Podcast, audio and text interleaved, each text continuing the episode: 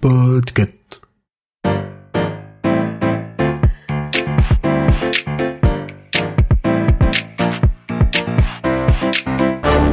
Bonjour, vous avez choisi la réponse D. Mais d'abord, écoutez la question. Aujourd'hui, sur la thématique histoire, la question est pourquoi associe-t-on le bleu aux garçons et le rose aux filles? C'est curieux que tu me poses cette question aujourd'hui parce que ce week-end, en rentrant du stade, j'ai fait des recherches. Oui, parce que tu le sais peut-être, le club de rugby de Paris, le stade français, un maillot et un écusson rose. C'est pas commun quand même hein, chez les hommes. Alors je me suis renseignée. Depuis bien longtemps, l'humain donne des significations aux couleurs. Notre histoire ne remonte pas cependant au néolithique, par manque de sources sur le sujet, mais commençons par l'Antiquité. On retrouve des pratiques genrées et colorées. À l'époque, avoir un garçon plutôt qu'une fille, c'était une bénédiction des dieux. Alors pour protéger les garçons, les Grecs accrochaient un ruban bleu à leur fils nouveau-né. Le bleu, c'était la couleur des cieux et donc de la résidence des dieux. Pour les filles, aucune protection particulière aux couleurs dédiées.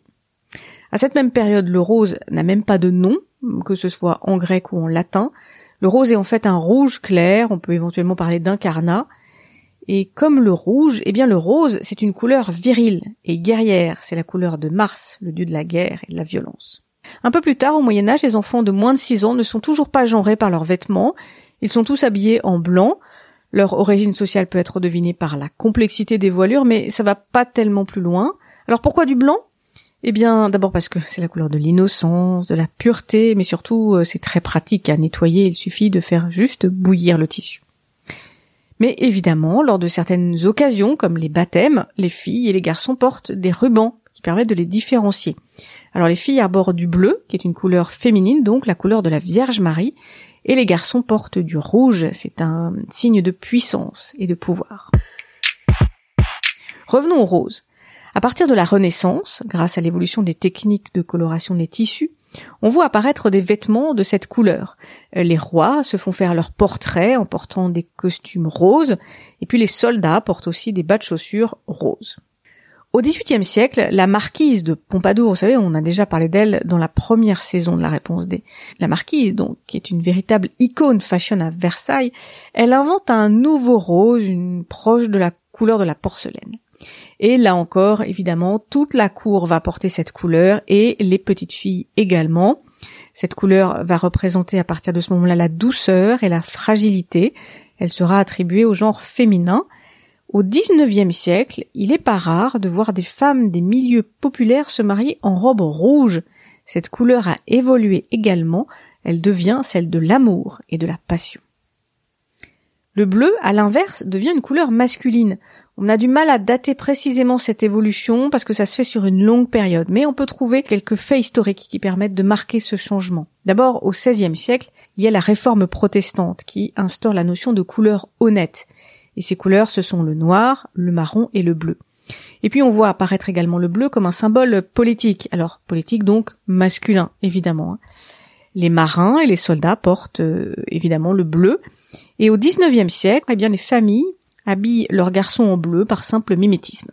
C'est en Angleterre que ce choix de distinction des genres des plus jeunes par la couleur fait son apparition. C'est surtout chez les élites.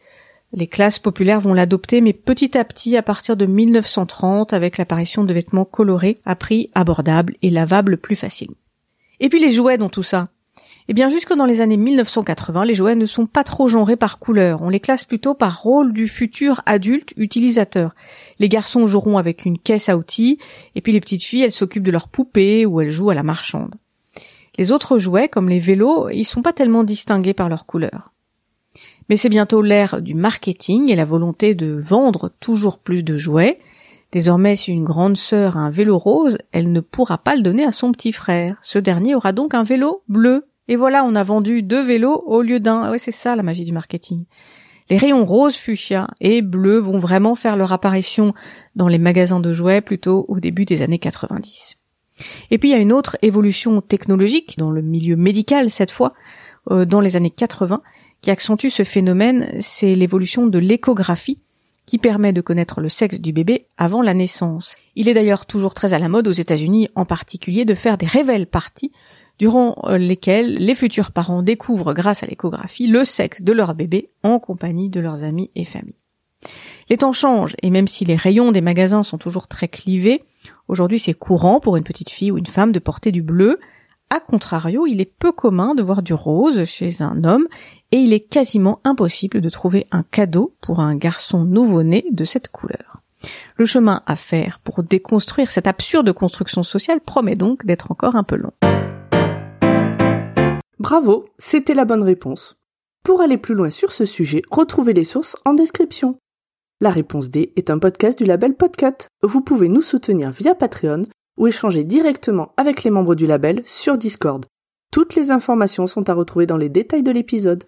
À demain pour une nouvelle question sur la thématique jeu.